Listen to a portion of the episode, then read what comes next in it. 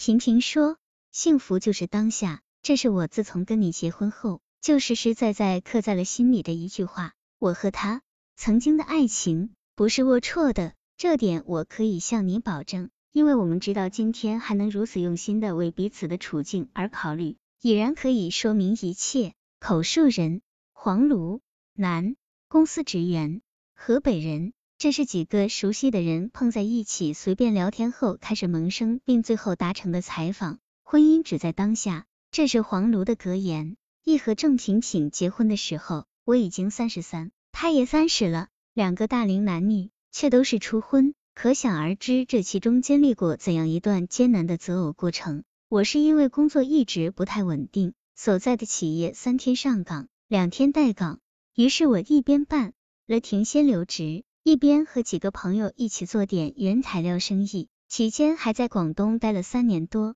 世事艰难，生路渺茫，个人的事情便很自然的放置了下来。等遇见郑平平的时候，我的家人已经对我的婚事焦虑到恨不能第二天就把我塞入洞房的地步。郑平平人挺漂亮，性格也很温柔。她在省直机关工作，重点大学毕业，学历也比我高。我真不明白为什么他的婚事竟然也会拖这么久。不过现代人谁没有一段伤心事？我想也许是因为有一段刻骨铭心的爱情吧，因为伤了心，所以不谈恋爱了。这些我几乎没有问过他，他说多少我就听多少而已。确实，他曾提到过学校时的爱情，那是初恋，但毕业就分手了。还有一次，我们坐车路过建筑设计院。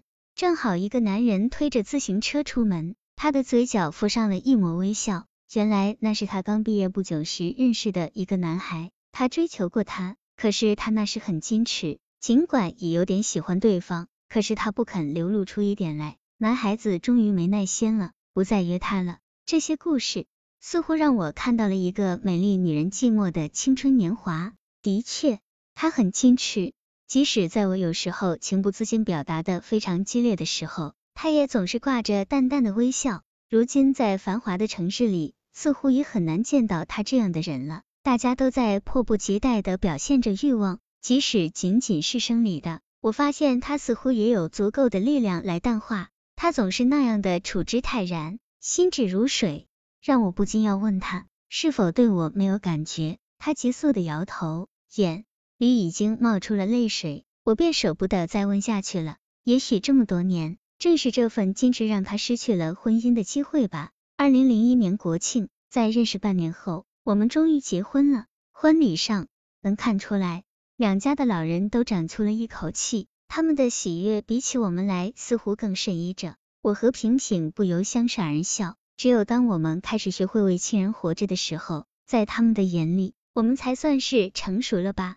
婚后的日子过得很幸福，平平一旦进入家庭，她平时的矜持样顿时烟消云散。她毫不掩饰对我的依恋和对新家的热爱。她拿出了一个能干女人收拾家的利落劲来，一日三顿饭，有干有稀，不重花样，窗明几净，月板能照出人来。我一直以为她不愿意跟我结婚呢，没想到竟然娶回家这么好的一个老婆。也许因为岁数大了。总以为新婚不会带给自己如年轻人一般的热情了，可却因为平平的激发，我简直有了掉到蜜罐里的感觉。早上起来，看见他熟睡的样子，睫毛长长的盖在脸上，那么的安详和幸福，好像我和这个家就是他的天神，他完全可以将身心毫不保留地交给我们。我的心里顿时就会涌起无尽的怜惜之情，我会轻手轻脚的下地。先给他把牙膏洗好，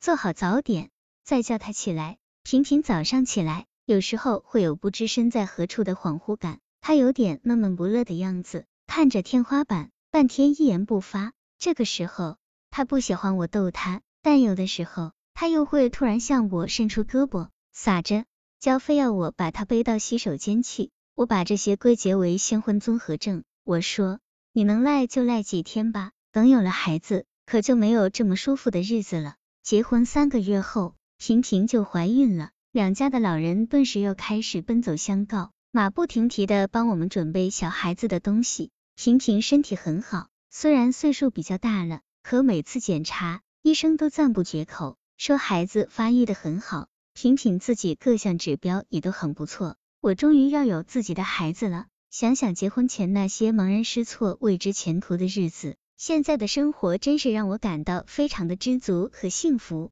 虽然工作和收入依然充满了变数，但那份踏实却实实在在是身边的这个女人给我带来的。